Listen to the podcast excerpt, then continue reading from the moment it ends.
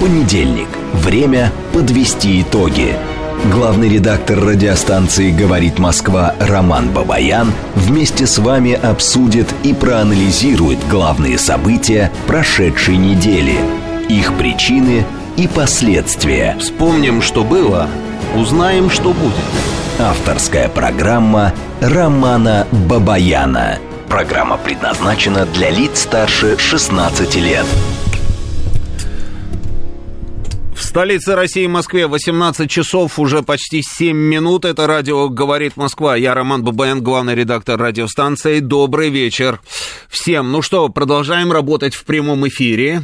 А, здесь вижу ваши, собственно, подключения уже к нашей трансляции на YouTube. Вижу, вижу, сообщения идут уже и в Телеграме, и смс и так далее, но тем не менее. Значит, напомню, телефон нашего прямого эфира 8495 7373 94 и 8. Телефон для ваших смс-ок. Плюс 7 925 4 восьмерки 94 и 8. Наш телеграм-канал, он работает, говорит МСК Бот. Здесь началась трансляция только что нашей программы. Она началась еще на нашей странице ВКонтакте. А, и на Ютубе она тоже началась. И сейчас нам наш звукорежиссер Александр Казаков скажет, сколько человек уже подключилось. 730. 730. Ну, маловато, друзья. Давайте, давайте поактивнее активнее подключаемся. Начинаю с нашей традиционной переклички. А, Иордания с нами. Давно я не был в Аммане, да, давно. И э, хочется, да, Петру опять же посмотреть, Мертвое море и так далее, да, здорово. Идем дальше. Липецк с нами, Стерликам с нами, Пенсильвания. Севастополь присоединился, Питер ждет трансляции, Саратов бдит, Волгоград с нами, Санкт-Петербург слушает. Нижнекамск, Татарстан, Латвия, Лепая. А, Щучинск, Калинковичи с нами, Севастополь всегда на связи, Рыбинск, Крым с нами, Минск с нами. М-м-м. Рига, Латвия, еще раз Яковлевка, Приморский край. С нами, да что что-то убегает. Так, Яковлевка, Приморский край, э, Краснодарский край, Иркутск, Дмитров, э, Рублевское шоссе, Болгария, Борисов, э, это Белоруссия, эм, Германия с нами, Кузбасс, Ташкент, Тверь, Ростов-на-Дону, Удмуртия, Орск, Санкт-Петербург, Калининград, Белгород, Хабаровск, Мексика с нами. Привет из Киева, вам тоже привет, товарищ Ли, привет из Касселя, Мариэл с нами, Дергуновка, Магадан, Магадан Магадан тоже с нами, отлично. Брян с нами, Том с нами, Ишварди, Бангладеш, Минск, Киргизия, Бишкек, эм, Протвино, Йошкар-Ола, Москва, Домодедово, Краснодар, Ташкент, э, Калининград, Красноармейск, Армавир, Богданович э, и Шпицберген тоже с нами. Друзья, ну, э, давайте, давайте, Дортмунд с нами, и э, Московская область, Истра с нами, Фергана. Давайте все, подключаемся, подключаемся, Армавиру привет, вот передает Казаков, да, это у него что-то личное, Армавиру, привет. Итак, а, он, да, он нас оттуда, ну да, я забыл. А, ну, давайте начнем, знаете, с чего? Давайте я попробую напомнить об основных а, событиях, которые разворачивались у нас, и на некоторых из них мы с вами остановимся. На самом деле, все вокруг да около нашей специальной военной операции. А, Олаф Шольц, знаете такого человека? Казаков. Олаф Шольц. Конечно. Да, знает, хорошо. Олаф Шольц, а, он еще канцлер Германии. Значит, а, этот человек вдруг выступил за дипломатическое урегулирование конфликта на Украине. Подчеркиваю, вдруг значит, по его словам, те встречи, переговоры, он это называет, переговоры, ну, странная на самом деле формулировка, какие переговоры, в Саудовской Аравии, речь про Саудовскую Аравию, переговоры это когда переговариваются, а, там, одна сторона конфликта и другая сторона конфликта друг с другом пытаются договориться, да, но он, тем не менее, называет это переговорами, хотя Россия на этих посиделках не было. Значит, в Саудовской Аравии, говорит он, переговоры были очень важными. Цитата прямая. Они были только началом. Присутствие некоторых стран весьма конкретно усиливает давление на Россию. И вот он это говорит, понимаете, а там есть продолжение цитаты, просто вот сразу по ходу, да? Он это говорит, и его абсолютно не смущает вот эта хромающая логика. Но она же просто ущербная на самом деле. Если ты говоришь про переговоры, старичок, то про какое давление ты говоришь? Потому что если ты оказываешь давление, а, то какие могут быть переговоры? Это не переговоры, это как-то по-другому должно называться. Но на кого ты оказываешь давление? На Россию ты оказываешь давление. А как ты оказываешь давление на Россию, если России там нет? А, ну, вот он как-то не тормозит и говорит, я видел, значит, видео, как все это происходит. Он сидит где-то там под каким-то, под плакучей ивой, значит, напротив сидит очень э, такого серьезного вида э, журналист, и вот Шольц тоже с очень серьезным видом, а, там еще озеро, по-моему, у них где-то, да, и он что-то такое, значит, ему говорит. И вот он говорит, значит, все это усиливает давление на Россию, чтобы она осознала, что пошла по неверному пути, что она должна вывести войска из сделать мир возможным.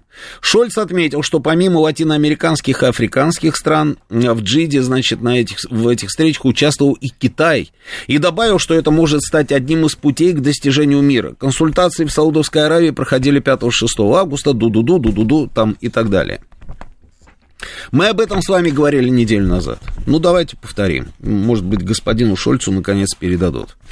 Ты можешь где угодно встречаться, на берегу озера, под ивами, под дубами, э, под чинарой, там еще под чем-нибудь. Ты можешь что угодно говорить по поводу давления на Россию, ты можешь говорить э, бесконечно долго о каком-то мире, но если там не будет присутствовать Российская Федерация, это все воздух, это просто раз ты там что-то сказал, и все это улетело. И то, что он так, а, значит, а, здесь и латиноамериканские были страны, и еще какие-то, и даже Китай, да. Это а, жонглирование названиями государства, это, это здорово. Но при этом Китай, Китай он туда поехал просто послушать. Это раз. А во-вторых, сразу после того, как он туда поехал и послушал, он тут же вышел на контакт с Москвой и сказал, что все без изменений и даже усиливаем взаимодействие.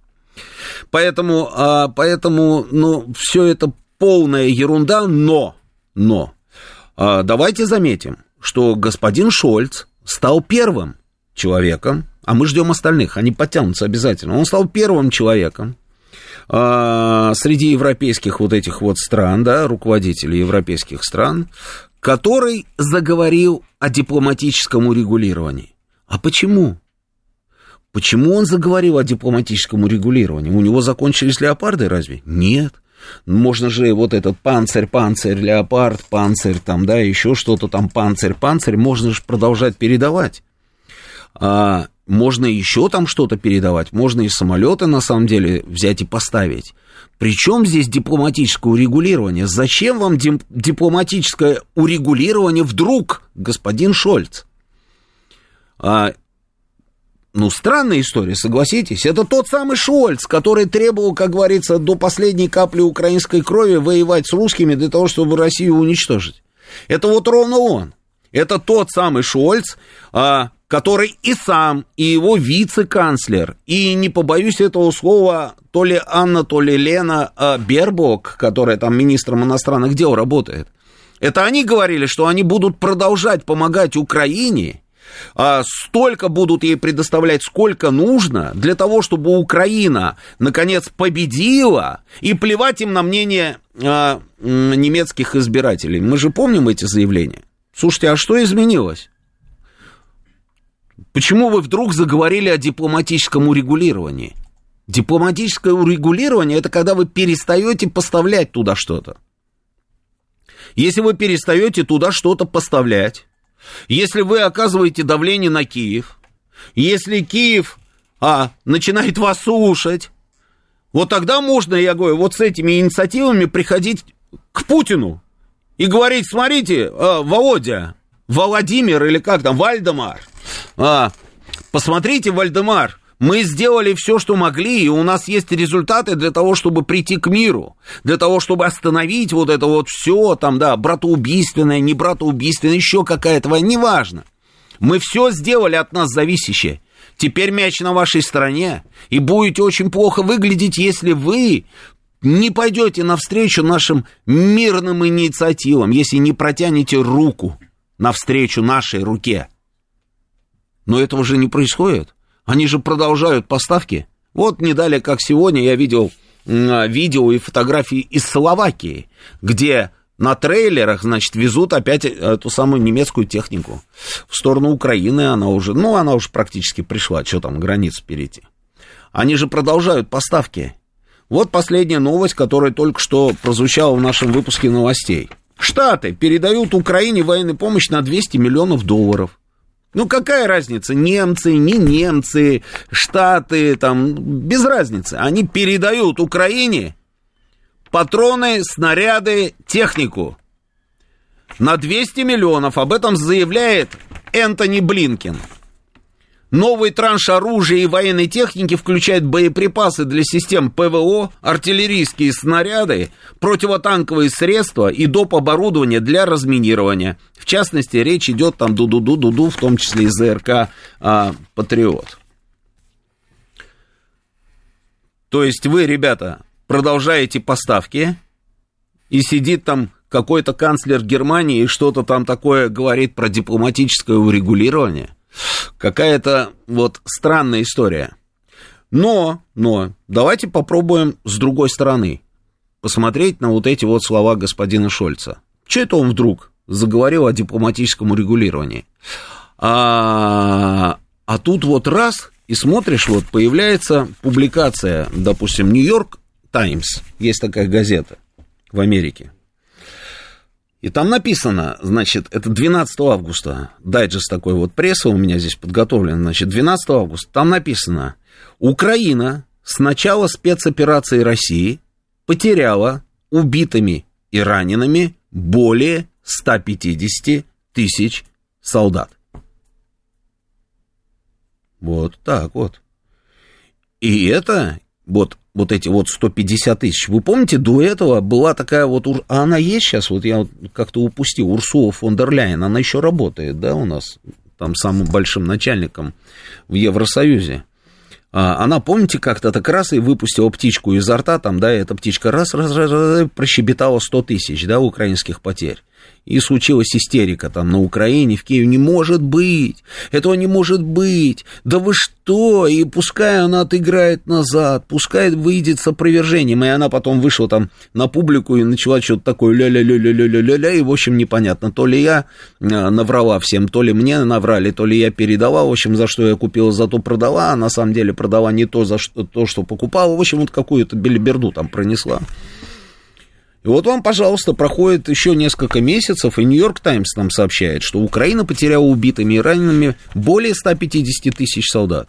А более 150 тысяч солдат, это может быть и 200 тысяч солдат. Это может быть и 250 тысяч солдат. А может быть и 300 тысяч солдат. Мы не знаем, более 150 тысяч. Это сколько? 150 тысяч и один? Или 250 тысяч и еще 5? Мы не знаем. Но были, были до этого и другие цифры.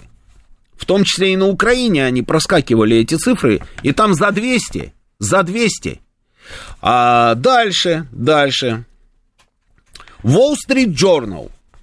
Украинское наступление не получилось. Вот так вот просто. Раз и точка. А, и там же продолжение. А запасы Украины для систем залпового огня «Град» истощились. А до этого у них истощились 150-миллиметровые снаряды. И поэтому американцы, они же сами говорили, у них кончились вот эти 150-миллиметровые снаряды, и они решили поставлять теперь кассетные боеприпасы. А, значит, дальше идет статья. Дальше идет статья. Контрнаступление ВСУ а, не получилось. Но все-таки есть незначительный прогресс. Ну, не получилось, но прогресс есть. Вот вчера были маленькие, но по 3 рубля.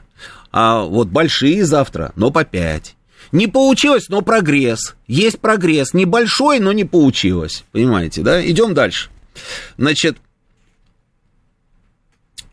Украинские официальные лица и их западные партнеры раздували тему предстоящего контрнаступления, которое, как они надеялись, благодаря потоку нового оружия и подготовки переломит ход войны. Но этого не произошло. Секундочку, это, еще раз, я повторю, значит, это не газета «Правда». А есть сейчас газета «Правда»? Наверное, есть. А, ну, короче, это не российская газета, да, это американская Нью-Йорк Таймс, да, а, это Вашингтон Пост. Значит, но этого не произошло, пишут они. Идем дальше. Число погибших, тире, неисчислимые тысячи, опять тире, увеличивается с каждым днем. Миллионы людей стали вынужденными переселенцами и не видят никаких шансов вернуться домой. Украинцы, сильно нуждающиеся в хороших новостях, просто не получают этих новостей. Кавычки закрываем. Говорится в материале «Вашингтон-Пост». А, значит, они там нашли какую-то а, а, девушку, которая работает где-то пекарем, значит, и с ней беседует корреспондент, который вот написал эту статью, и она, значит, говорит, что э, в стране ситуация была раньше, вот в самом начале, она была такая болезненная, но при этом наблюдалось единство среди людей.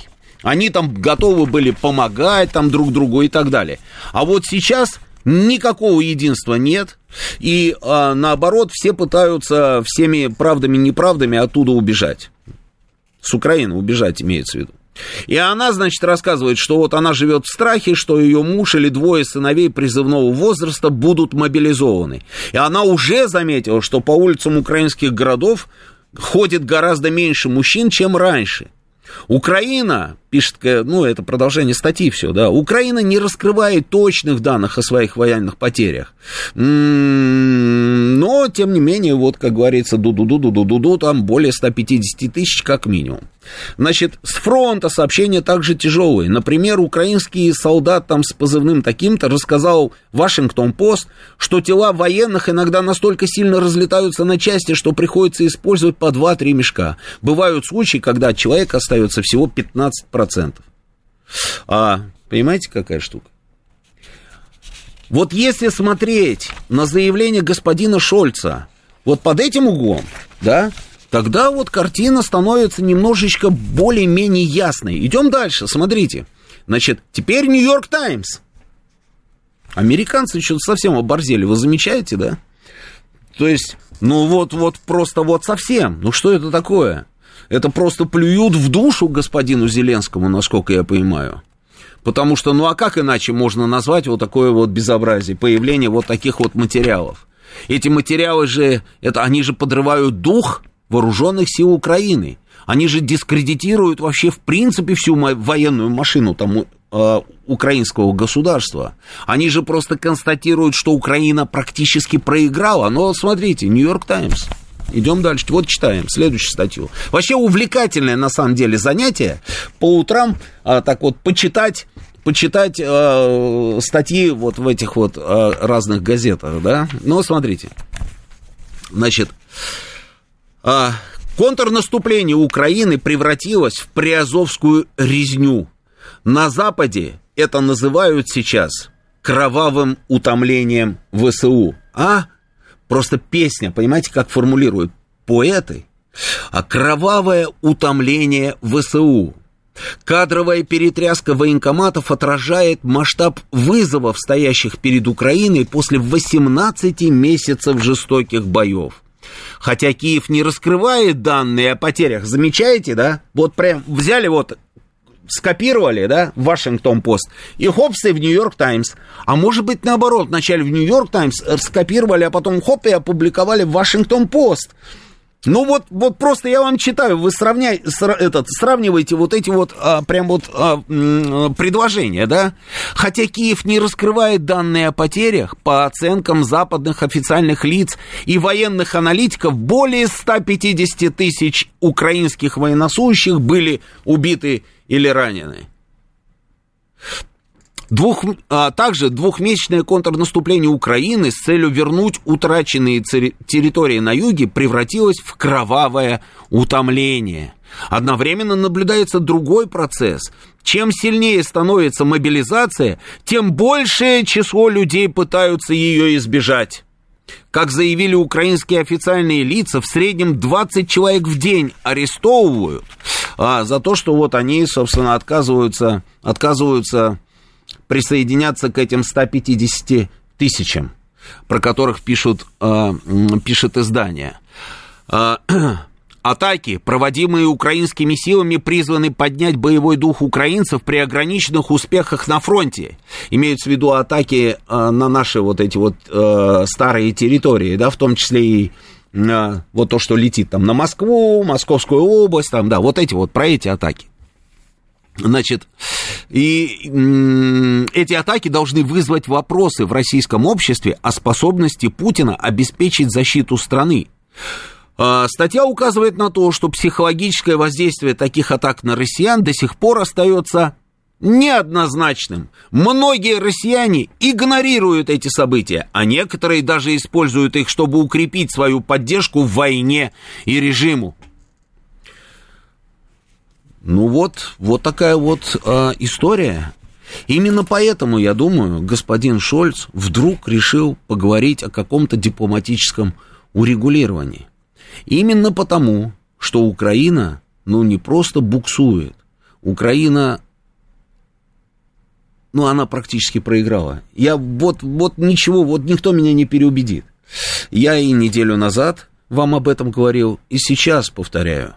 Скорее всего, они уже сами, они же лучше нас с вами знают, правильно? Там и Зеленский, и э, кто там у него, Ермак, и Заужный, и все остальные вот эти вот там украинские генералы, они же знают, они же владеют ситуацией, да, что там у них на линии фронта, да, происходит. И они понимают, что у них как-то совсем все плохо. Пытаются что-то такое сделать. Вот там бои были за урожайные, да. Наши ушли из урожайного, они закрепились на севере этого урожайного, а весь этот населенный пункт теперь у нас серая зона, и посмотрим, что будет. Наши пишут, что сейчас будут накрывать все это бомбами, и, скорее всего, от этого населенного пункта ничего не останется. А, они пытаются там что-то пере, переправиться там со своего берега Днепра на наш берег Днепра, там в районе Херсона. Но при этом на другом направлении у них, ну, вообще просто совсем все плохо. Ну, совсем все плохо. Значит, их телеграм-каналы...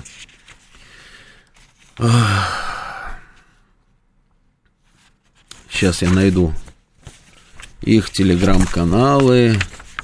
Написали. Прямо вот я процитирую, что русский пруд, русский пруд, да, а, разносят ВСУ практически там под орех на Купянском направлении.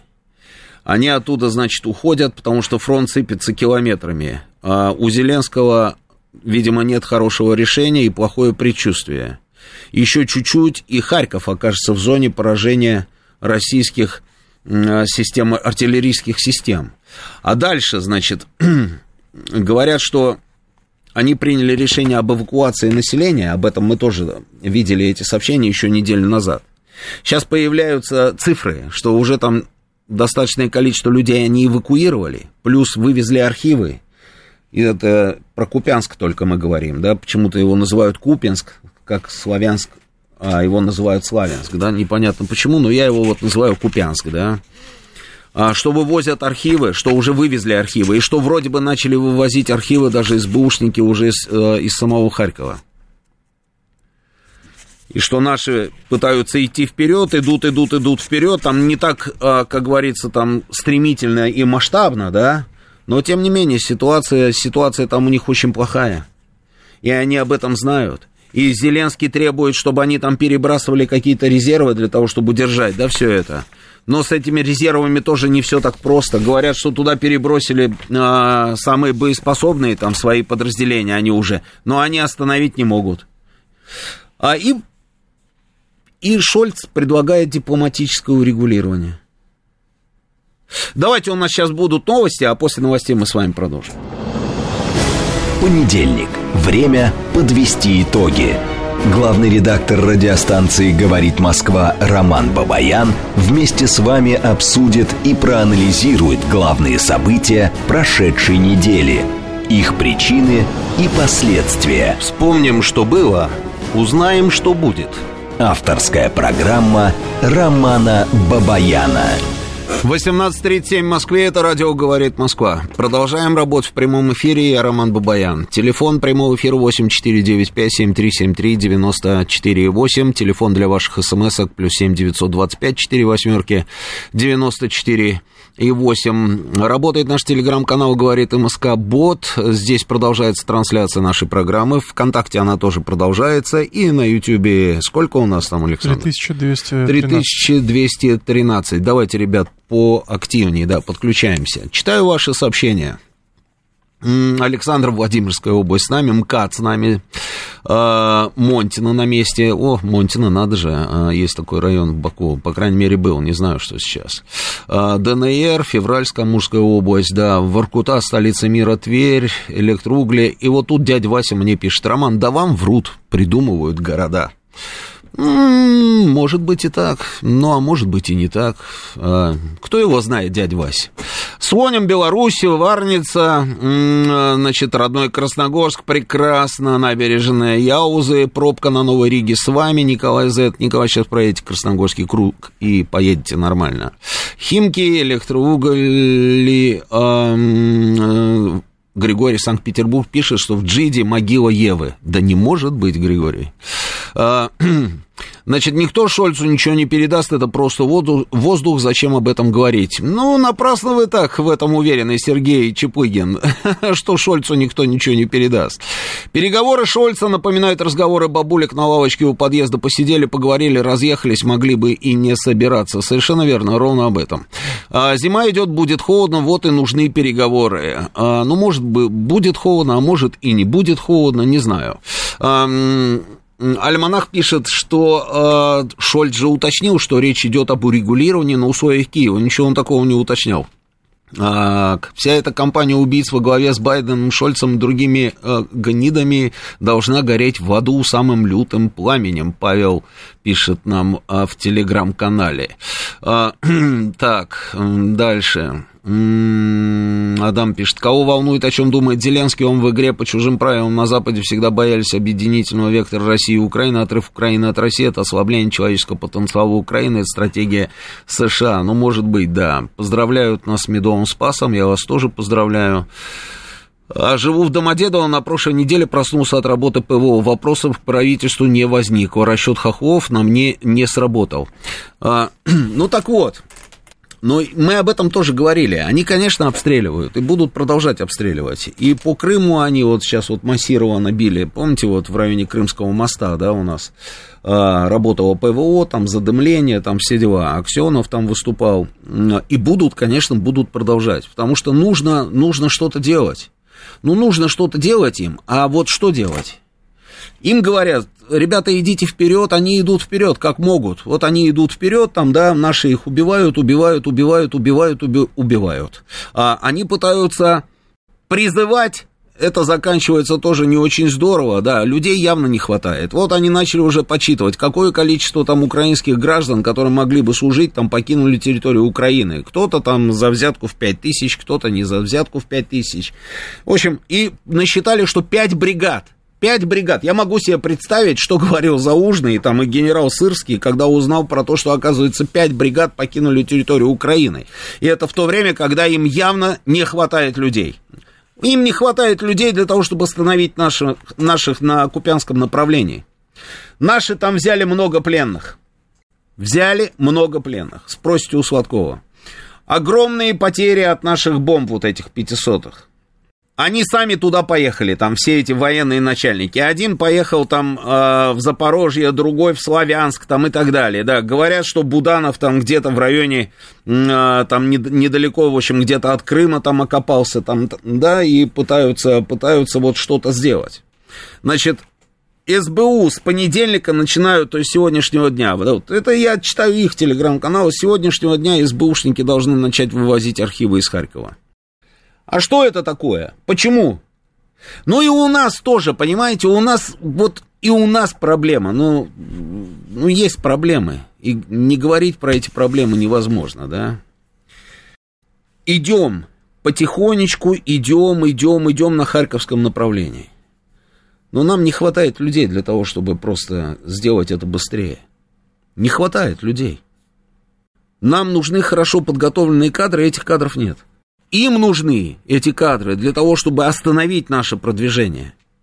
А, но они на том направлении находятся в обороне. На других направлениях мы сидим и ждем, когда они подойдут. А здесь мы поменялись местами. Мы идем вперед, и приказ о наступлении никто не отменял.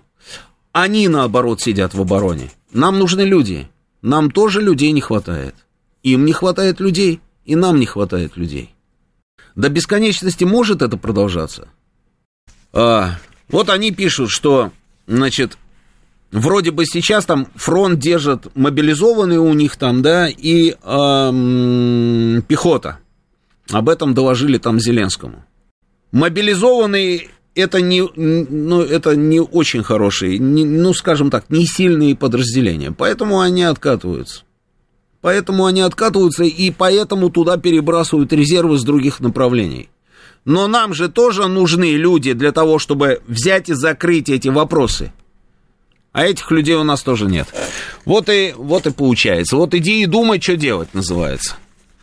Начальник Купянской городской военной администрации, есть там человек, Андрей Беседин его зовут, признал, что жители Купянского района в основном отказываются эваку... Э, эвакуироваться. Отказываются. И не только пожилые. Среди людей старшего возраста, они, конечно, их чаще, их больше всего, да. Но есть и не желающие покидать свои дома, э, семьи с детьми. Не хотят уезжать никуда. А почему они не хотят уезжать? А может быть, они ждут кого-то? Я уверен, что они кого-то ждут. Зато из города, из города ушли те, которые стучали на своих соседей и которые участвовали, как они говорят, в, люст, в люстрационных мероприятиях. То есть те, которые сдавали своих соседей СБУшникам, якобы за то, что те сотрудничали с российскими а, вооруженными силами, когда этот город был под нами. Они побежали оттуда, эти крысы. Они оттуда убежали. А люди в основном, как говорит глава их военной администрации, не хотят уезжать, потому что они ждут. Это вот ответ наш, как говорится, на заявление некоторых экспертов, что э, в, том, в первую очередь, в первую очередь со стороны Украины звучат там вот всякие экспертные заявления о том, что ха-ха-ха, э, русская армия бьет по городам, в котором жили люди, которые симпатизировали до начала специальной военной операции России, а сейчас именно они в первую очередь попадают, значит, под российские ракеты там и так далее, и так далее, и поэтому отношение изменилось, они Россию ненавидят. Это не так, это, это вранье. И они вынуждены это констатировать. Только в течение последних суток из Купянского района они эвакуировали 111 человек. Из них 36 детей и 4 человека с инвалидностью. Об этом написал э, э, этот самый э, глава областной военной администрации. Областной. В своем телеграм-канале. А вот тот, который возглавляет военную администрацию, говорит о том, что люди не хотят уезжать. Потому что люди сидят и ждут, когда, наконец, мы туда придем. Но нам для того, чтобы туда прийти, нам тоже нужны хорошо подготовленные э, солдаты и офицеры. Для того, чтобы закрыть этот вопрос. А нам их тоже не хватает. Не хватает. Они, я вам уже говорил об этом и повторю, они хотят тотальную мобилизацию провести, то есть взять всех и отправить вне зависимости от того, была отсрочка у кого-то, не было этой отсрочки и так далее. Всех хотят поставить под ружье.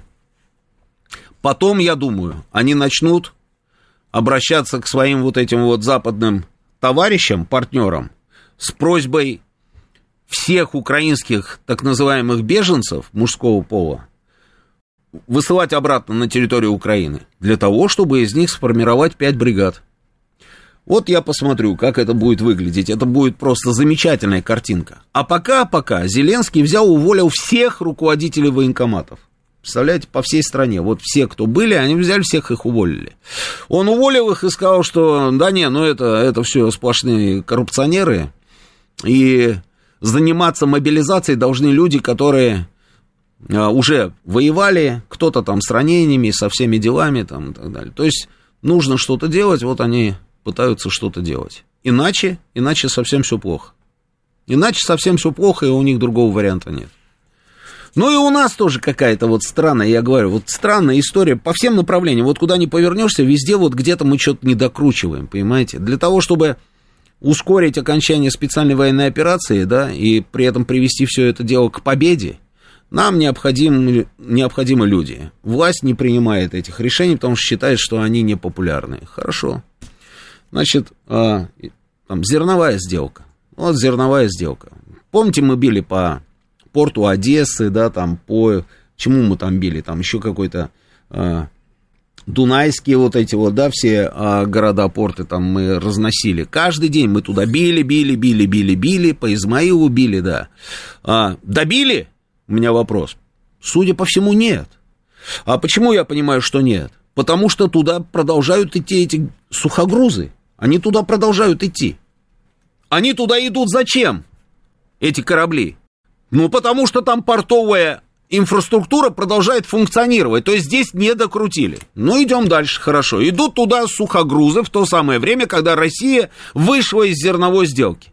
Что такое выйти из зерновой сделки? И вот Блинкин, да, вот мы слышим вот вау просто заявление. Вот этот Блинкин говорит, а то, что русские договорились поставлять там зерно каким-то там африканцам, это не спасет ситуацию, это капля в море, потому что все равно это приведет к росту цен, и будут голодать люди. То есть вот этот вот клоун опять говорит вот такие вещи. Эрдоган не знает уже, с какого, как говорится, с какой стороны зайти для того, чтобы заставить э, Россию там пересмотреть вот эту вот свою позицию, отказаться от своего решения при, по приостановке этой зерновой сделки, и, и Путина пытаются заманить. Надеюсь, что он все-таки туда не поедет. Нет доверия Эрдогану. Но пытаются заманить всеми правдами и неправдами. И так, и это, и оттуда, и отсюда, и через товаровед, и через завсклад. В общем, пытаются заманить в Турцию. Он туда, судя по всему, все-таки не поедет, потому что я тут увидел сообщение, оно только мельком пролетело. Никто не обратил внимания, что, а, скорее всего, русский, а, российский президент туда не поедет. И поэтому сейчас вот а, Москва и Анкара обсуждают даже вариант прилета самого Эрдогана на территорию России. Но даже если это и так, Эрдоган приедет сюда, и он будет склонять нашего президента к возврату в эту самую зерновую сделку. Вот такая вот ситуация, да, при этом контракты там с Африкой, с Египтом, там, да, я имею в виду и с Северной Африкой, и не Северной Африкой. И параллельно происходит что? Значит, ну, давайте вот просто нарисуем, да, вот оно море, вот здесь вот украинские, значит, порты, а здесь стоят наши военные корабли, а, и идут какие-то сухогрузы. И вот один из а, последних инцидентов. Идет сухогруз, мы решили его остановить. Но мы же вышли из сделки. Значит, сухогруз туда не должен идти. Мы решили его остановить. Мы ему говорим, останавливайся, дорогой. А он говорит, я тебя не слышу и не вижу. Мы говорим, нет, подожди, остановись. Он говорит, не-не-не, не вижу, не слышу, ничего не знаю. Я вот иду туда, вот туда иду.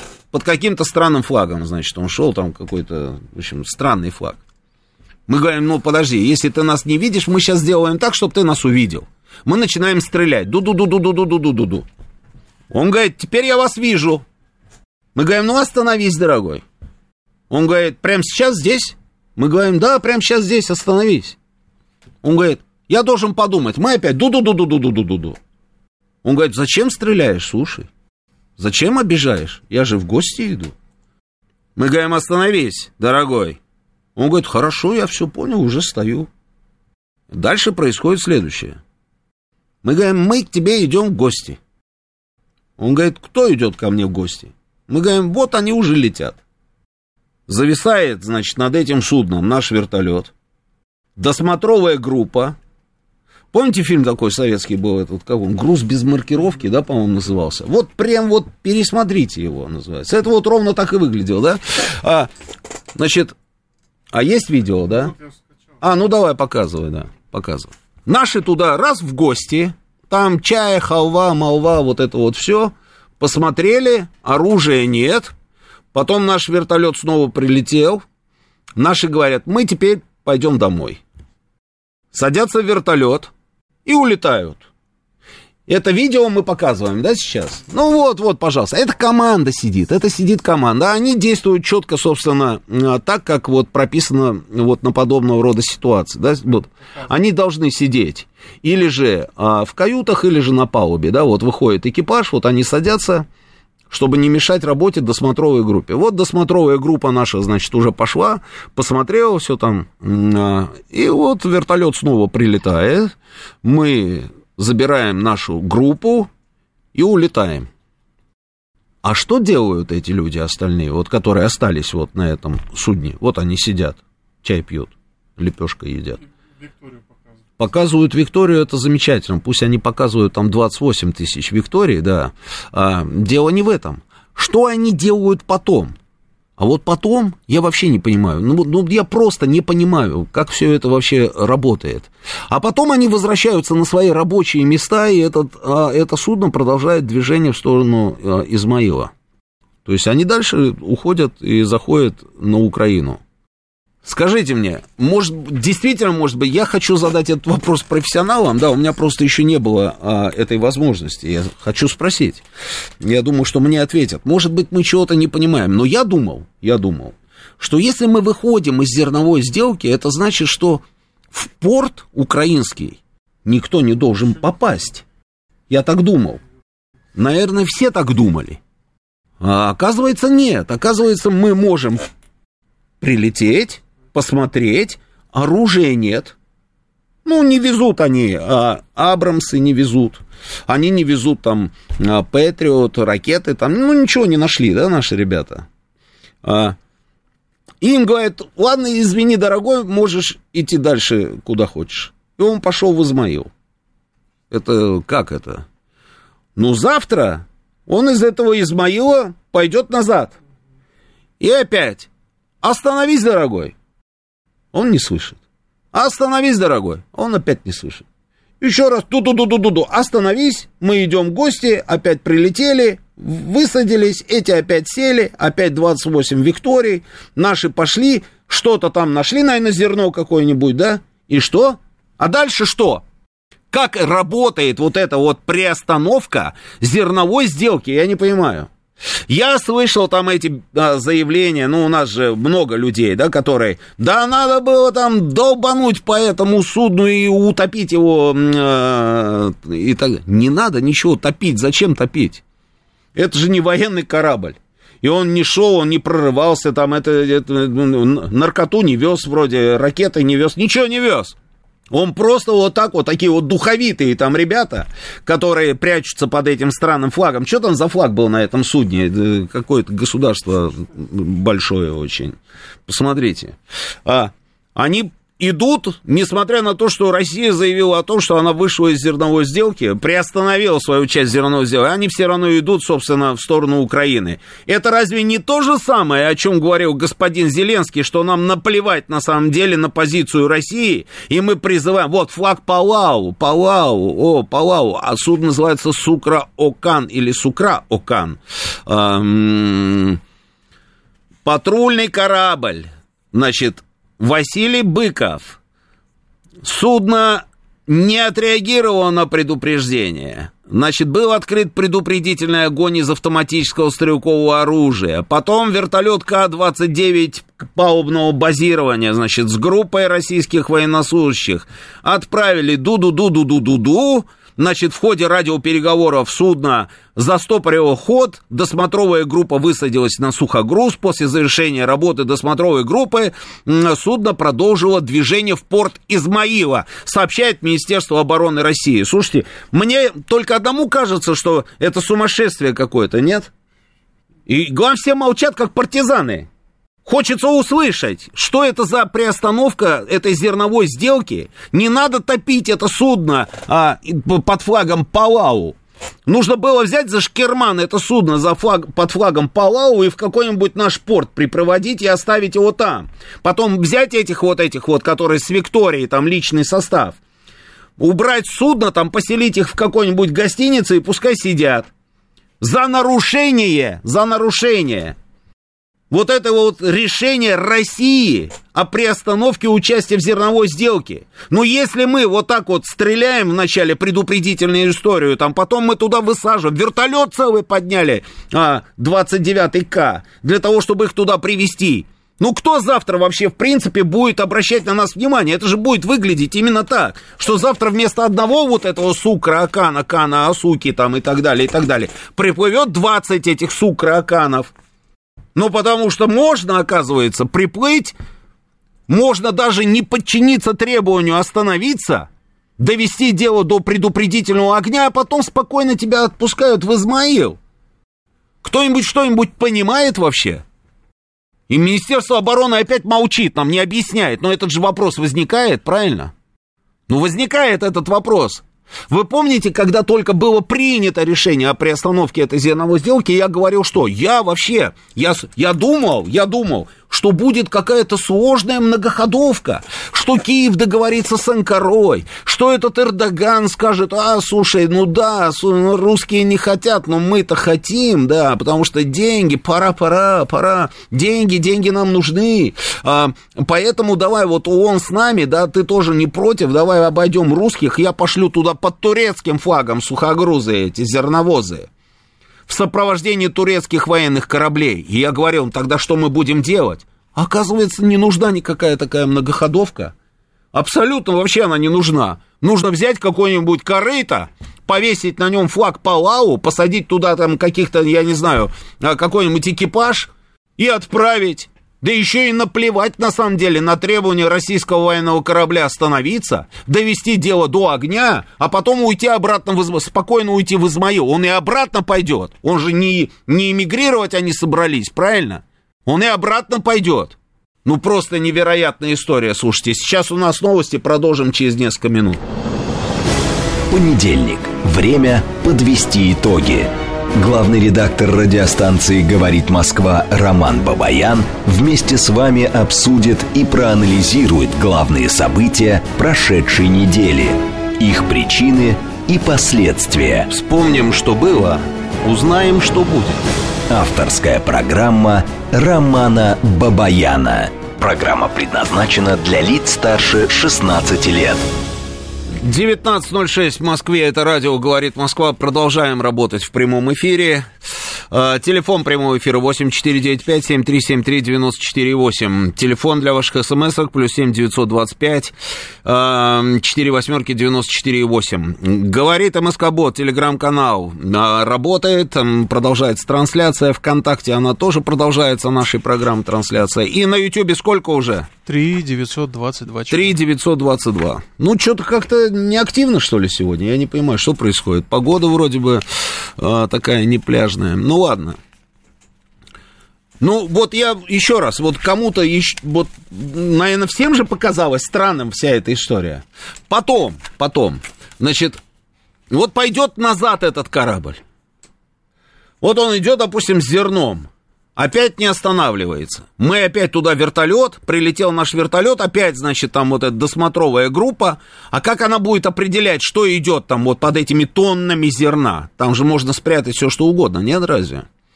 Есть техника какая-то? Да, может быть, есть. Сканеры, там еще что Может быть, есть, да. Ну, на вертолете вот на этом 29-м палубного базирования там только группа. Это, это, это, это военнослужащие как это все будет выглядеть. В общем, какая-то вот эта вот вся история, вот она как-то вот меня задела, она очень странная. Читаю ваши сообщения. Платят 8 тысяч гривен за одного отловленного мобилизанта. Это на Украине, нам Влади, Владимир сообщает.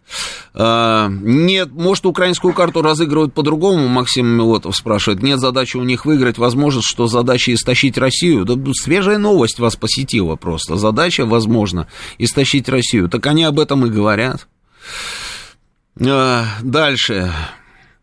А что леопарды с крестами вермахта уже нет необходимости посылать, а желание разбить нас на поле боя уже улетучивать? Да нет, все, все у них как бы есть. И желание есть, и леопарды они готовы посылать. Но вот возможности нет. Помните? А выпьем давай за то, чтобы наши желания совпадали с нашими возможностями, да? Желания есть, возможности нет, людей не хватает. Не хватает людей. Они грызутся друг с другом уже там, вот в разных там всяких Прагах и э, других заграницах. Они там встречаются друг с другом и говорят, ах, вот ты вот такой там, э, я тебя очень люблю. Э, соскочил, значит, э, наверное, взятку дал там 5 тысяч военкомам. А этот говорит, да ты сам такой, я тебя тоже очень люблю, да, ты тоже, наверное, дал взятку. То есть они там еще друг другу глотку грызут. Людей не хватает, и у нас не хватает людей. А, вот тут мне написали, что нам ведь депутаты и эксперты, сообщение 9165, эксперты говорили, что мобилизации больше не будет. Может быть, да, нет, то, что они говорили, это да. Может быть и не будет. Ну, придумайте мне еще какой-нибудь способ. А, я посмотрю. сработает этот способ для того, чтобы закончить вот эту вот всю эпопею э, нашей победой. Просто вот сами придумайте какой-нибудь еще вариант. И позвоните или напишите, да, обсудим, обсудим. Крит под, подтянулся к нам. М-м-м, Андрей ВМФ пишет, что в 2020 году писал, что Северный поток-2 никогда не дадут запустить. Опасаюсь, что сейчас наши лидеры по указке Вашингтона подпишут перемирие со всеми вытекающими. А, не знаю, ничего не могу вам на эту тему сказать. Могу только... А, где у меня это? Сейчас найду. Дмитрий Анатольевич Медведев тут у нас а, сказал сейчас, сейчас, сейчас, сейчас. Где же он у меня? Хорошо сказал, как обычно. Дмитрий Анатольевич, он у нас просто последнее время прям вот излагает так сладко, просто обалдеть. Куда я дел-то Дмитрия Анатольевича Медведева? Ну ладно, найду. В общем, одним словом, там только их капитуляция может означать там э, э, те условия, на которые пойдет Россия. А, вот. Э, Дмитрий Медведев назвал капитуляцию Киева э, путем к миру. Но такого развития событий не хотят на Украине и в США. Теперь смотрите, цитата, значит. Просвещенный мир в очередной раз вздрогнул, узнав о выделении десятков бессмысленных миллиардов для зомби а, из страны 404. Камикадзе в горящих западных танках этих денег не увидят. Они не увидят ничего, кроме смерти. Но это очень важные деньги для геронтократической элиты из Демпартии США и ее обслуги в ЕС. Миф великого контрнаступления поддерживает миф великой экономики доллара, написал зампред Совбеза России в своем телеграм-канале. ну вот, капитуляция Киева, понимаете, только может нас устроить. А, но да, это, это, конечно, хорошо, это здорово, я только за. А, но для того, чтобы Киев капитулировал, нам нужно просто, нам нужно просто каким-то образом дожать, довинтить, а мы не, везде не докручиваем. Мы не докручиваем. Здесь нам не хватает людей, а, но при этом на мобилизацию мы не пойдем, потому что непопулярная история, да, там. А, а здесь вот мы приостановили участие в зерновой сделке, да, но оказывается, и можно на самом деле и до Измаила добраться. Вот что со всем этим делать? Слушаю вас, говорите, вы в эфире. Алло. Алло. Да-да-да, Роман говорите. Георгиевич, здравствуйте. Говорите. Здравствуйте. Вот как его, хотелось бы добавить к вашим словам еще прекрасный фильм, как наши пограничники советские действовали, назывался «Право на выстрел». Угу. Вот. Если желание есть, посмотрите. Угу. Вот. И потом просьбочку к вам можно? Вот. Можно. Да, значит, будет это событие 24 сентября. Угу. Вот. Вспомните, пожалуйста, Алдара Цивинджапова, вот, который совершил подвиг в 2010 году и спас своим поступком более 350 своих сослуживцев, а может быть даже и больше. Больше. Потому что, да, потому что, как его, было время с батей с его я пересекался mm-hmm. по службе, mm-hmm. вот, как его, очень хотел. Это, кстати, первый герой Российской mm-hmm. Федерации, mm-hmm. он посмертно награжден был, а, значит, со времен Великой Отечественной войны. Если не сложно, поскольку у вас очень уважаемые радиостанции, и вы Спасибо. среди моих Хорошо. друзей и знакомых авторитетный журналист, вспомните, пожалуйста, парня. Хорошо, 19 спасибо. лет он погиб за два месяца до дембеля. Срочником он был.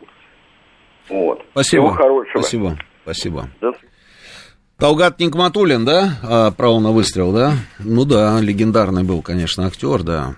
А, где он еще у нас, этот сам, пираты 20 века, да, там вот это все, да. А, так, читаю сообщение. А, где оно убежало? Сейчас, секундочку.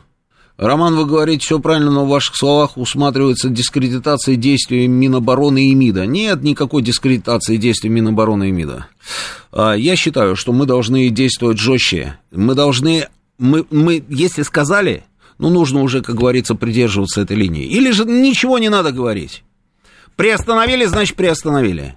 Сказали, что вот в этот район не надо, а, собственно, заплывать. Значит, мы делаем так, что туда никто не заплывает.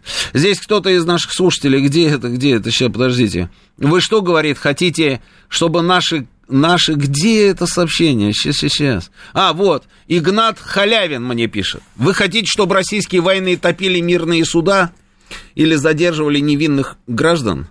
Игнат, вы вообще что-нибудь слышите вообще, в принципе? У вас как с ушами? Нормально все? Мне кажется, у вас плохо с ушами. А, не надо топить, Игнат, специально для вас. Эти мирные суда. Не надо их топить. Эти суда должны быть задержаны. Эти суда вообще не должны оказываться в этом квадрате. Просто не должны там туда заходить. Они не должны. И мы должны пресекать, если они такие борзые туда зашли, значит, это судно должно стоять в Новороссийске или еще в каком-нибудь нашем порту. И должно стоять там до посинения, пока владельцы этого судна не объяснят, что они там делали. И почему они вдруг решили проигнорировать заявление Москвы о том, что мы не осуществляем больше эту зерновую сделку. Экипаж, экипажу, пожалуйста, создайте условия в какой-нибудь гостинице, пускай сидят там. Да пускай улетают, не нужен этот экипаж. Экипаж не нужен. Пускай эти невиновные там, невинные граждане, как вы говорите, пускай эти граждане невинные а, летят к себе домой на здоровье. А судно должно быть задержано, чтобы вот этот вот предприимчивый владелец этого самого судна в следующий раз подумал, а нужно ли обращать ему внимание на заявление российских властей или нет? Нужно ли ему пытаться игнорировать заявление российского государства или не надо? Вот как мы должны действовать. А сейчас мы сами себя загоняем в очень нехорошую ситуацию. Я вам еще раз говорю. Вот сейчас вместо одного вот этого сухогруза, зерновоза или еще чего-то там, придет еще с десяток. Да можно что угодно делать. Тебе говорят остановиться, ты не останавливаешься. Слушай, попробуйте не остановитесь на, приказ, собственно, гаишника, который вас останавливает. Просто гаишник в любом городе. Попробуйте не остановиться. Вас догонят, и у вас будут проблемы, у вас и права заберут, там и еще что-нибудь заберут, и еще что-нибудь найдут. А здесь, оказывается, вот так вот все серьезно, по-взрослому. Стреляют, чтобы остановить это судно, а потом отпускают. Группу на вертолете, на военном туда отправили. Для чего мы отправляем туда группу тогда эту? Для того, чтобы потом это судно дальше ушло в, в этот самый Измаил, да? Слушаю вас, говорите, вы в эфире. Здравствуйте, Роман Георгиевич Ростислав. Вот вы говорили по поводу взятия Харькова, что нужны обстрелы и наступления. Но если вспомнить битву за Артемов, сейчас необходимо восстановление. Скажите, вот вчера в России был День строителя. Как вы думаете, сколько можно было бы построить бюджетного жилья в самой России, если бы не затраты на СВО? И почему на строительство бюджетного жилья в России, в бюджете России денег нет, а на восстановление Одессы и Харькова сразу бы нашлись? Деньги есть и на строительство жилья, и на восстановление Одессы и Харькова. Надо взять просто Одессу и Харьков. Остался пустяк, вот и все. А вот этот вот сарказм, сарказм, я его услышал. Но этот сарказм не работает на меня. С сарказмом разговаривайте там у себя где-нибудь во дворе. Слушаю вас говорить. А, здравствуйте. Здравствуйте. Да, ну, вы знаете, вот э, по поводу эть зерновозов, может, только одно объяснение. Ник, Какое? знает. Угу. Ну, чтобы Запад очень сильно не визжал по поводу вот э, того, что, ну, голодающие в Африке нуждаются в украинском зерне. Да, ну подождите, слушайте, но это не серьезно. Это не серьезно. Запад визжал, не визжал. Во-первых, нам должно быть наплевать на то, будет визжать Запад или нет. Это в графе дано. Это просто в графе дано. Это надо вот выбить, да, как говорится, и в каждом кабинете там а, прибить у человека, который а, принимает какие-то решения. Это раз. Во-вторых, а эта зерновая сделка, сколько она там функционировала? Она достаточно долго функционировала. Ее мы продлевали, продлевали, продлевали. А потом, потом, все в один голос, наши начальники, заявили, включая президента, что на самом деле никакой связи с этой зерновой сделкой и голодающими Африки, ну нет вообще в принципе по определению. Зерно идет только в э, развитые страны Европы. И зерно да. идет в Турцию, которая на этом наваривается. Вот и все. Да, такие заявления, да. Да, ну, вы, вы серьезно думаете, что мы должны обращать внимание на какие-то визги там господина Блинкина или какого-нибудь там, я не знаю, Шольца или еще кого-то? Может быть, э, нет, на них не должны, только нам ну... нужно э, э, хорошее отношение с Африкой. Еще такой момент. ВСУ действительно, для ВСУ цели и Крым, и Крымский мост, Белгородская, Курская область, Московский регион. Да. Но мы, вот знаете, один такой момент. Да. Э, это взаимосвязанный. Мы бы, может быть, тоже повысили бы мотивацию, хорошее настроение для тех, кто готов вот пополнить э, добровольно, да, российские вооруженные силы. Но вот это чисто такой информационный, символический, э, психологический момент. Понимаете, все эти вот э, злосчастные там офисы Зеленского в Киеве, Минобороны, генштабы, э, там э, разведка, СБУ, Рада, даже если они пустые, но если бы туда прилетели наши ракеты, это был бы информационный, психологический, Абсолютно с вами согласен здесь. Ну, не могу понять, не могу понять, почему... Я же ну, вот посмотрите, вот мы весь эфир провожу под знаком, что мы не докручиваем на каждом направлении. На дипломатическом направлении не докручиваем до конца. На военном направлении не докручиваем до конца. Я абсолютно с вами согласен, что, конечно, с точки, с точки зрения, э, э, там, я не знаю, психологии, ну, естественно, народ воспримет на ура, если мы с вами проснемся там, да, или ночью вдруг начнем видеть какие-нибудь картинки, где взлетают там а, на воздух вот эти вот все объекты, про которые вы говорите, даже если они пустые. Согласен абсолютно. Предлагал даже, я говорю, по Майдану ударьте. Сто раз говорил об этом в эфире. Удайте по Майдану. Проклятое место. Долбаните! Ничего там нет, никаких мирных этих самых, ничего. Торговый центр, плевать на него, на этот торговый центр. Ударьте по Майдану. Но зато там начиналась вся вот эта вот хрень, и это символ всего вот этого, того, чего, то, что они там называют революцией, да, там какой-то, а мы это называем государственным переворотом. Вот с этого все и началось. Но нет, этого не происходит. Не знаю почему, не могу ответить на этот вопрос. Не понимаю. Искренне просто не понимаю, почему этого не происходит. Здравия желаю, Сергей Алексеевич. Здравия желаю, Роман. Вот э, все, что происходит вокруг Украины, действительно вопросов больше, чем ответов. Вот что касается продвижения наших войск, то складывается впечатление, что значительное расширение масштабов и темпов наступления вряд ли сейчас в ближайшее время произойдет. Возможно, это связано с необходимостью держать наши крупные резервы, для оперативного реагирования вот на угрозы, которые могут произойти, и о, о чем говорил в частности наш руководитель внешней разведки э, в плане подготовки поляков. Mm-hmm. Ведь финансовая помощь Украине продолжается, а что за этим стоит, знает только руководство страны. Возможно, мы что-то недопонимаем. Ну, возможно, дело не только в нехватке людей. Безусловно, есть проблема – а в наших проблемах, например, в экономике. Мы же продолжаем играть по правилам Запада. Мы не вышли от них, не оторвались от них. Мы полностью зависим, ну, не в такой степени, как пять лет или год назад, но все равно зависимы. Так само правительство-то в этом признается. Ну, вот открывал я распоряжение правительства, вот свежее, от мая 23 года, концепция технологического развития. Там же прямо перечислены угрозы для нас, которые мы понимаем. Это там недостаточная способность нашей экономики к глобальным вызовам. Там так и написано. Отставание от наиболее развитых стран там в темпах инновационного развития.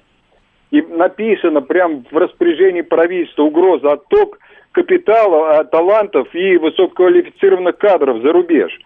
То есть уменьшаются возможности нашего научного и технологического развития. И все это перечисляется. И намечаются меры какие-то. Ведь сейчас-то вот э, наше ОПК-то работает, но оно вот восполняет, все раскручивает, сколько усилий на это тратится. Там высок э, э, кадров-то, возможно, там-то и хватает. А в промышленности уже не хватает. Ну, если Колокольцев уже... Да, да, да, я видел, заявляет. да, я видел, да, это заявление. Да, да. так о чем говорим-то? Сергей Алексеевич. А кадры-то откуда их взять-то? Да, Сергей Алексеевич, Сразу. согласен, да, согласен, проблемы есть. Проблемы есть, проблема... И то, о чем вы говорите, что не отрываемся, да, хотя можно было бы уже оторваться, да. Но ломать-то не строить. Когда ломали все, начиная от системы образования, начиная от, э, начиная там с уничтожения там предприятий, а, целые отрасли обнуляли, потому что нам все это не... А сейчас нужно все это построить. а, и при этом задумались всерьез, на секундочку, всерьез-то задумались, только вот после февраля 22 года, что, оказывается, ты посмотри, оказывается, это засада, куда ни глянь.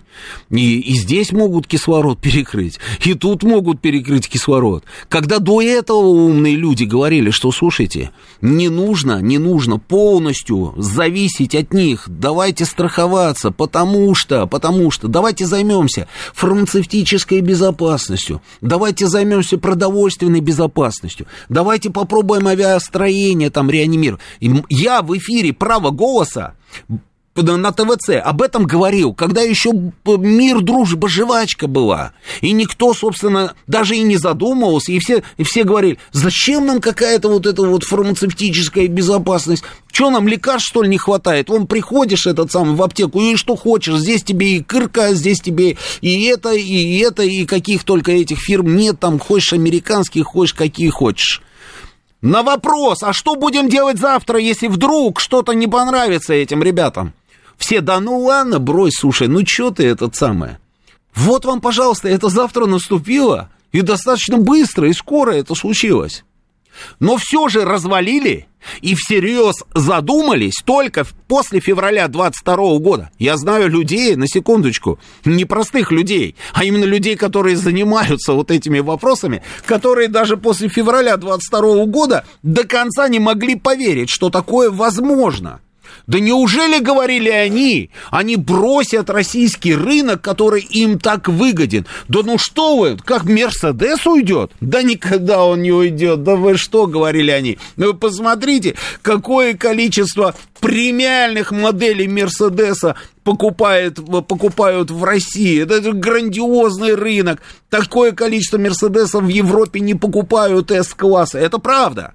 Да Мерседес вот так по щелчку раз и ушел и остальные ушли. И сегодня нам раз-раз там и закрыли там все эти приложения, да, а, и дальше еще что-нибудь будут делать. Но даже после февраля 22 года были среди этих людей, которые должны были бы сразу, сразу просто начать действовать. Даже там были люди, которые сомневались. Даже там. Отрезвление э, произошло начали работать. Но быстро так ничего не получится. Ну не получится, слушайте. Ну никак не получается. Кадры нужны? Нужны кадры.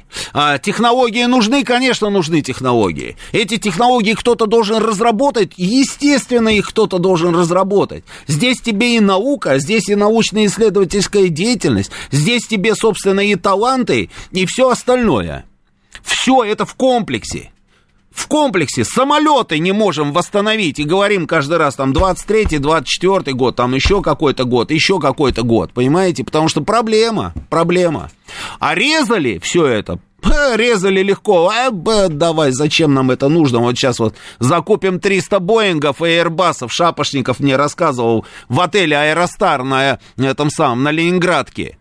Был такой у нас а, руководитель Аэрофлота. Это при нем это случилось. Шаймиев к Ельцину приехал, говорит, что вы делаете в Казани, сейчас у меня рухнут эти заводы.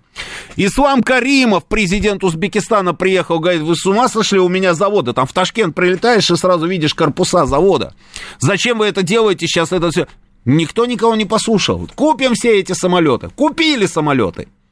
И так во всем. Абсолютно во всем. Один директор Красногорского оптико-механического завода мне рассказывали а, как-то собрал рабочих и говорит, слушайте, я вас очень прошу, сделайте, пожалуйста, так, чтобы станки эти продолжали работать. Бережнее относитесь к этим станкам, потому что Второй мировой войны еще одной а, там не предвидится, потому что это были станки с предприятия Карла Цейса, которые наши после войны вывезли и основали вот этот оптико-механический а, завод. То есть берегите эти станки. У нас были станки, но мы перестали их производить. А сейчас есть еще одна проблема, и не только сейчас, она и до этого тоже была, но сейчас прям вот она вот связана с СВО.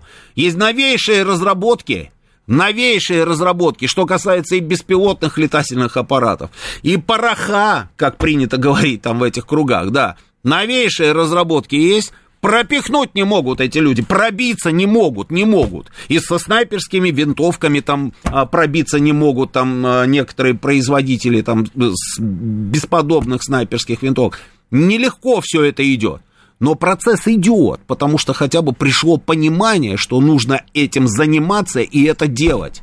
Я уверен, что, конечно, если, если вот, как говорится, не передумаем, не передумаем, то мы до, достигнем этих результатов. Другое дело, что ну, нужно уже докручивать и здесь тоже. Сейчас у нас новости. Продолжим через несколько минут. Понедельник. Время подвести итоги.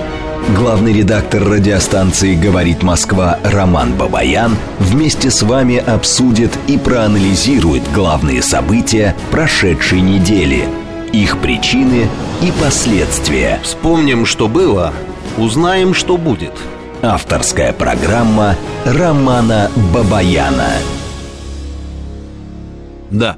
19.37 в Москве. Радио «Говорит Москва». Я Роман Бабаян. Продолжаем работать в прямом эфире. Телефон прямого эфира 8495-7373-94 и 8. Телефон для ваших смс-ок плюс 7 925 4 восьмерки 94 и 8. Работает наш телеграм-канал «Говорит МСК Бот». Продолжается трансляция здесь нашей программы. Вконтакте она продолжается и на Ютьюбе уже. Сколько? Последние полчаса у нас осталось. Сколько 4200. 4200, да. Э, вы говорите, нужно докручивать, пишет 9165. Э, Докручиватели-то, в кавычках, у нас есть? У нас дефицит рабочих рук. Здоровых людей от 18 до 65, которые должны это делать. Часть воюет, а иная молодая часть уехала в Ереван, Харовац и до уму ест. Да, совершенно верно. Да, уехали, да. Но это все звенья, знаете, это длинная-длинная цепочка звеньев. И э, начинать нужно там прям, вот я не знаю, там с системы образования. И она приведет у нас к изменению системы призыва вооруженной силы. А это, соответственно, приведет к улучшению боеготовности вооруженных сил, к другой численности э, в э, армии России там и так далее, и так далее. И параллельно, соответственно, мы с вами идем уже, как говорится, и а, по пути там, а, того, чтобы у нас не было проблем вот с этими рабочими самыми профессиями а, и специалистами, понимаете, да, но этим нужно заниматься, и государство должно просто в корне пересмотреть там все вот эти вот свои сейчас схемы, и систему нужно поменять, да, и тогда все заработает. Ну вот, Сергей Алексеевич, да, вот возвращаемся к нашему с вами диалогу, да. Вот из последнего. Вот из чего делается порох, кто знает? А, я вам расскажу сейчас, не копайтесь там в Яндексе, да. Вот порох, да.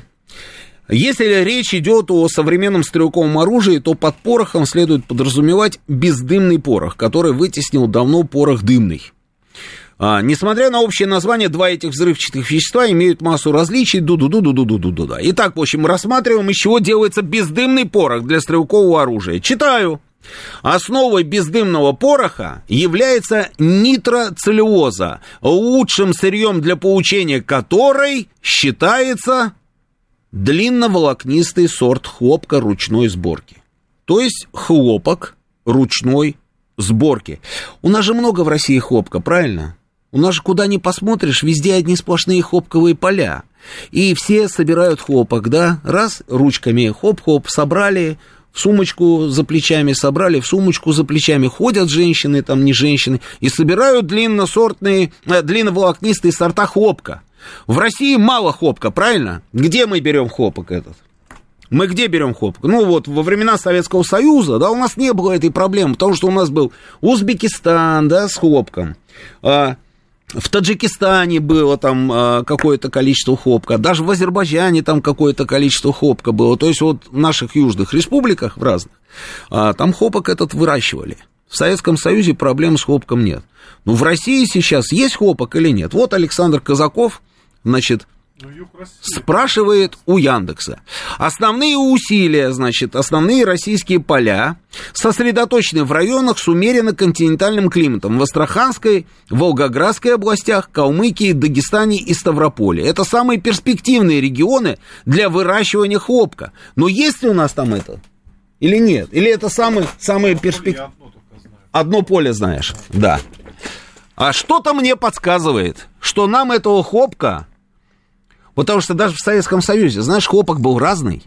Да, узбекский хлопок был хлопок-хлопок. А вот азербайджанский хлопок, ну так себе азербайджанский, да, хлопок, да. А вот этот самый таджикский хлопок, ну вот он на подходе к узбекскому, ну и тоже вот он не такой был. Я не, не специалист по хлопку, я просто вот... Да, он как бы он разный, да. А в России с хлопком тоже проблемы. Проблемы. И вот теперь представьте, приходит человек, а, а, слушайте, а елей много в России? Елки всякие. А, то есть много, да, в России елей? Да не только в Якутии, что только в Якутии ели, что ли, господи боже мой. В Якутии, он про Якутию рассказывает. В Якутии понятно, в Якутии тайга, Тайга. Тайга, да, понятно, да. Ну, кроме Якутии, ель тоже везде присутствует, Александр. Даже у вас в Армавире она растет. Ну, там вообще. Да, там вообще, вот именно. И вот приходит человек и говорит, у меня есть технология производства вот этого самого бездымного пороха на основе ели. Ну, можно хотя бы посмотреть, да, что там за технология, правильно? Он приходит с образцами, с технологией приходит. Они сами, там, энтузиасты, там, свое время, там, да, занимались вот этой вот проблемой, и они, они вот, там, целая группа товарищей, они пришли к результату, говорит, и есть технология по производству этого самого пороха на основе не хлопка, а ели. Не может, не может этот самый, а, ничего добиться человек. Я не называю организации, имена, ничего не называю, я вам просто пример один только вот, собственно, привел. Он куда только не стучится, нигде, нигде ничего не нужно. Почему? А потому что никто не хочет этим заниматься. Это же сложно. Это же все сложно. Здесь у тебя накатанные цепочки есть, откуда ты там тащишь этот хлопок. Может быть, даже из Индии тащим хлопок. Помните, во времена Советского Союза маечки, марлевочки, там все из Индии, хлоп, этот самый, а, все вещи из хлопка тащили. Нижнее белье из Сирии везли. Ты не помнишь этого, Александр? А, помнишь, да? Из Сирии, там еще откуда-то, да, вид, тащили там трусы, майки там, и было написано стопроцентный катон. Он же кот там. Никто не хочет заниматься вот этим. Ну, попробуйте эту технологию. Есть, есть результаты, человек приходит с продуктом, возьмите ее на вооружение. Нужно менять в мозгах, там нужно как-то вот перестраиваться, перестраиваться уже пора. Это вот, Сергей Алексеевич, это вот к нашему с вами разговору. Это опять вот к тому, о чем я говорю, докручивать нужно по всем направлениям. А когда здесь немножечко докручиваем, здесь не докручиваем. Здесь у нас люди воюют, а здесь в ресторанах сидят. На Украине то же самое. Там то же самое. Но там сейчас всех загребут. Жизнь заставит их за... просто всех взять, как говорится, и а, бросить этот самое а, на передовую. Их жизнь заставит обязательно. А мы, мы вот как-то, да, мы вот и это хотим, но и при этом этого не хотим, понимаете? То есть вот хотим победить, а вот э, поучаствовать не очень. Вот так не бывает. Вот хотим, чтобы у нас были разорваны вот эти вот наша зависимость там от каких-то западных технологий. Но при этом, когда приходит человек с какими-то технологиями, разговаривать не хотим, потому что лениво, грубо говоря, и неинтересно. А китайцы, когда услышали про эту технологию, говорят, мы готовы ее купить. А человек говорит, а я не хочу вам ее продавать. Э, ну, это классическая история. Человек не хочет отдавать Китаю эту технологию. А на родине эта технология никому не нужна. И таких случаев миллионы, я вам говорю. Григорий Санкт-Петербург пишет, когда опасность родине грозит, торговый флот становится военным. Совершенно верно. К сожалению, пока идет торговля и подковерные политические игры, надо с этим заканчивать, и сразу на всех фронтах все ускорится. А, ну, может быть. Военные аналитики США назвали причин неудачи украинского контрнаступления. Украиной командует клоун, а с русскими бог. понятно, да. А, мы не хотим мы победить, пишет Сергей. Это вы хотите. А, а вы знаете, вот чем больше людей, которые хотят, чтобы мы победили, а, тем лучше. И когда нас будет много людей, которые будут хотеть, чтобы мы победили, никто не сможет игнорировать наши с вами хотелки. Поехали. Слушаю вас. Вы в эфире, говорите. Да, здравствуйте, Роман Георгиевич. Здравствуйте. Спасибо за эфир. Добрый док на линии. А, во-первых, Роман Георгиевич, можно один вопрос немного не по теме? А, а, подскажите, пожалуйста, вот э, я в курсе да, происшедшего с э, Леонидом Вениаминовичем Володарским, да. а, собственно, мир его праху. Да. А, просто на 2-3 дня выпал, да, из информационной повестки. А, известно, где похоронен э, Леонид Вениаминович. Просто хотелось бы отдать дань, скажем так, его таланту. А, первый вопрос. Я, да, я понял, да. А, да, и второй угу. момент э, вот по теме, да, собственно. А, смотрите, ну я там не эксперт, допустим, да, в порохах или в порохах, или да. там, в производстве там какой-то аграр, допустим, аграрной продукции. А, я, допустим, говорил о том, э, в чем соображаю, да, и в чем как бы борюсь. Собственно, это в частности производство фармацевтических препаратов различных, да, вот как у нас сейчас дело обстоит. Например, мое мнение, и мне кажется, это будет работать и в других отраслях, нам сейчас нужна вот в таких условиях, да, там, санкционного давления там, и так далее, специальная операция. Нам mm-hmm. нужна максимальнейшая, с моей точки зрения, централизация. То есть объясню, о чем я. А mm-hmm. у нас, например, тот же ну, к примеру, возьмем препарат, там, какой-нибудь парацетамол, да, самый банальный, там, mm-hmm. который все знают. А у нас вот с этим препаратом парацетамол э, работает над его производством, ну, допустим, там, э, 40 или 50, а иногда таких мелких компаний, да, которые вот только недавно появляются, там, получили какие-то лицензии, да, но не до конца, если даже цикл отлажен, они уже работают. А, собственно говоря, Э, есть какие-то компании, которые, ну, скажем так, являются грандами, да, там, ну, фарм-рынок их там 5-6 на всю Россию.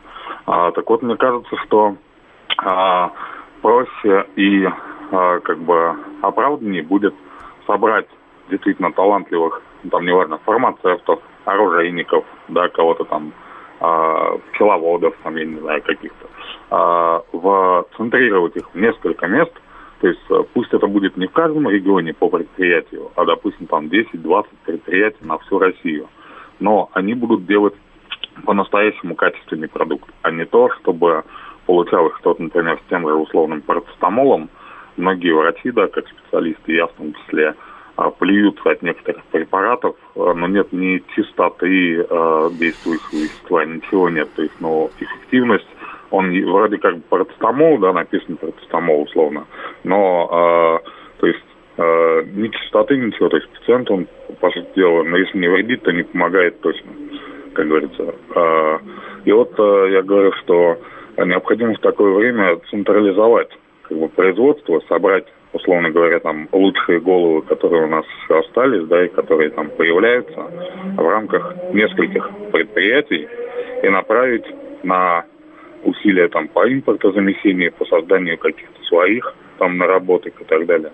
Потому что только так. Потому что пока у нас все разрозненно, кто-то что-то предлагает, кому-то что-то нужно, кому-то что-то не нужно, а, мне кажется, мы никакой каши с этим не сварим. То есть надо централизовать и надо вводить, опять же, там а, ответственность. Если к тебе пришел человек, да, ты занимаешь какой-то там пост или там, а, руководитель крупной корпорации, там, как компания, не знаю, ты чиновник, отвечающий за что-то. И если ты пропустил, отмахнулся, да, нам не надо от какой-то идеи, которая действительно, ну, как бы вот на злобу дня, на потребу дня, да, которая, в принципе, нужна, а ты от нее отмахнулся. А, и дисциплинарная ответственность, и вплоть до уголовной ответственности, чтобы все знали, что не только, допустим, кого-то можно наказать, да, там, за пост ВКонтакте, да, пост в Телеграме и так далее, но и за такой вот экстремизм, что в такое время вы саботируете, по сути, ну, как говорится, производство, внедрение нового чего-то и так далее. То есть только так. Пока все остается на своих местах, но никакого Спасибо. прогресса не будет. Спасибо. Да, всего Спасибо. доброго. Спасибо.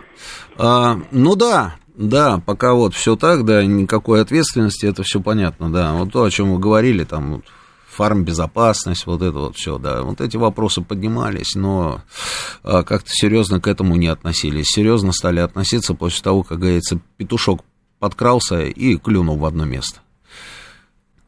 Что касается Леонида Вениаминовича, ну, мы простились, мы простились, проводили, как говорится, последний путь. Знаете, такие интересные вот у меня были впечатления, вернее, не впечатления, а вот как, как это вот сказать. Я вот слушал людей, которые на церемонии прощания говорили, да, и действительно, я вот просто потрогал, можно сказать, руками а, вот это вот, вот эту вот легендарность. Все говорили в один голос, да, что человек легенда, легендарный человек, да, и так далее. Но когда я видел выступавших и слушал каждый рассказывал там про определенный там эпизод, да, там какой-нибудь там вспоминал, да, своего общения, там в разное время все это происходило. И вот действительно начинаешь просто понимать, что такое, что скрывается за этой формулировкой легендарный человек. А, конечно, очень жалко, жалко, что так вот все случилось.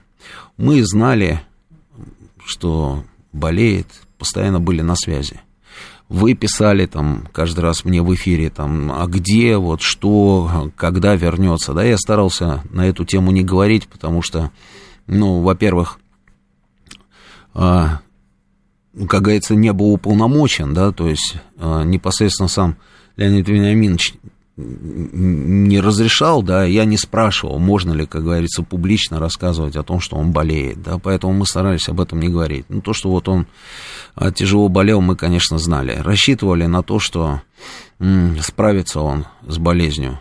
Не получилось. Такие интересные люди приходили, разные совершенно люди. Люди приезжали и на машинах там с мигалками, да, а, и приходили приходили люди, ну, вот э, совсем, скажем, вот совсем, совсем другие, то есть а, чуть ли, чуть ли не а, представители бомжей, и такие тоже были там. А, и объединяло и тех, и других то, что они были все связаны вот как раз с результатом творчества, его творчества. Все говорили в один голос, что был, конечно, человек, ну, он был человеком легким в общении, был очень порядочным, с очень, очень хорошим юмором и очень многим людям помогал. Кому-то помог освоить язык, кому-то помог получить профессию, кто-то, кто-то на, а, там, послушав какие-то там его программы, да, принял для себя решение, чем он будет заниматься в этой жизни. Вообще только вдуматься, да, что по всему Советскому Союзу этого человека знали, знали все в Советском Союзе, благодаря вот этим вот всем фильмам, там, ВХС, кассетам, вот это вот все. Жалко, конечно, что так случилось. Нам, вот мы сейчас, вот я вот думаю, там, с коллективом мы советуемся, что нам нужно сделать для того, чтобы для того, чтобы ну, сохранить, что ли, там а, его присутствие в нашем эфире. Мы достаточно долго ставили там повторы. Я думаю, что еще какое-то время мы, наверное, будем ставить повторы его программ, потому что там очень много его программ, они такие, знаете, они не привязанные к какому-то информационному там конкретному поводу, они вечно зеленые, как принято у нас говорить. А, но и нужно сохранить контент. Вот говорят, там незаменимых есть, есть получается, понимаете? Вот есть люди, которых очень сложно заменить. Вот даже берешь себе, ставишь эту задачу, что нужно как-то заменить. А вот как заменить? Абсолютно непонятно. Но при этом хочется сохранить. И вот этот пул экспертов, да, которые приходили там к нему в программу, потому что это же заслушаться. Каждый эфир, там, как говорится, да, это можно слушать, слушать, слушать и слушать. А, Вот сейчас буду думать, что со всем этим делать. А, обо, все, обо, всем, обо всем потом расскажем, да и вы сами, собственно, по нашему эфиру все поймете. Жалко, очень жалко. Давайте, вот у нас осталось 4 минуты, давайте я возьму пару звонков, там, да, зачитаем сообщения. Я хотел, на самом деле, в конце рассказать о том, как мы прощались с э, Леонидом Вениаминовичем, но вот, собственно, получилось вот так. Слушаю вас, говорите в эфире. Здравствуйте. Здравствуйте. Да, пусть, конечно, земля Леониду Володарскому будет пухом. Но вот, Роман, сейчас в новостях э, тоже было сообщение, а сегодня был достаточно серьезный обстрел Курской области, да, и вы в предыдущем получасе говорили о том, что, э, ну, цитировали Медведева, о том, что необходимо там сначала капитуляция Киева, а потом э, какие-то переговоры. Это, это правильно.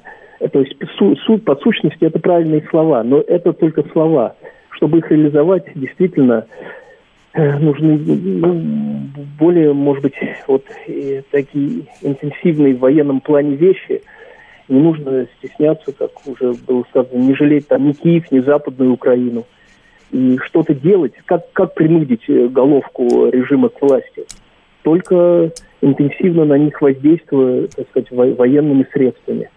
И там э, по их, по их недвижимости, так сказать, где они там, неважно, есть они там или нет. Иначе все пожелания о том, что после капитуляции, ну, это будет, э, то есть нельзя же бесконечно ждать этой капитуляции. Вот в этом плане. И такая проблема, ведь технически, наверное, военно-технически мы можем все это доставать. Они бьют по Крымскому мосту, мы около десятка их мостов не трогаем и тому подобное.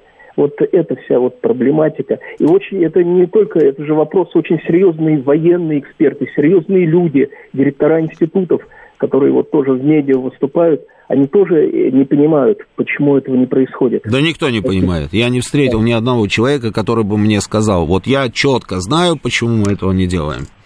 А, пытались, пытались объяснять там в разное время разными там вещами, там а, причинами, там, пытались объяснять, почему мы это не делаем. Но Вначале там типа мы не можем, потому что, потому что ракетами нельзя там положить мосты, а потом выясняется, что, оказывается, можно, в зависимости от того, какие ракеты, да, вспоминаем удар там Искандером, да, по одному из мостов. Потом можно бомбами, да, но у них система ПВО, поэтому самолеты туда, чтобы не залетали, что тоже очень странно звучало, но как-то, ну, ладно, да, хорошо, да, а если самолеты не будут залетать а, туда, где действует система ПВО, тогда в чем, собственно, смысл существования этой самой авиации, да? вопросы есть, понятно, да, ответов нет, да. Что касается более решительных действий, ну, я думаю, что, ну, куда уж более решительные. Воюем. Слушайте, воюем. Специальная военная операция, не специальная военная операция. Мы воюем. Это уже решительные действия.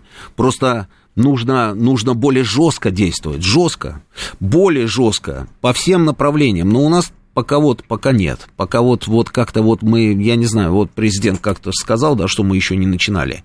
Э, я надеюсь, что, может быть, уже мы начали все-таки. Вот э, хотелось бы, хотелось бы, чтобы уже начали, конечно. Потому что, потому что вопросы есть, а ответы, ответы нет.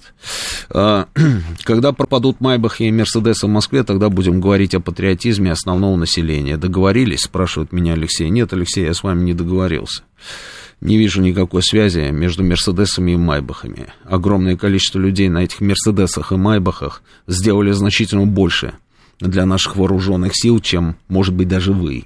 А, до начала СВО надо было начинать или не начинать СВО, пока не готовы. Александр, а, Александр, знаете, знал бы Париков, жил бы в Сочи, да, не начинать, начинать, да. Жизнь повернулась так, как она повернулась. Решили начать, значит, начали. Если начали, значит, нужно действовать жестко по всем направлениям. Вам, друзья, значит, у нас сейчас, после нашей программы, будет выпуск новостей. Все, встретимся через неделю.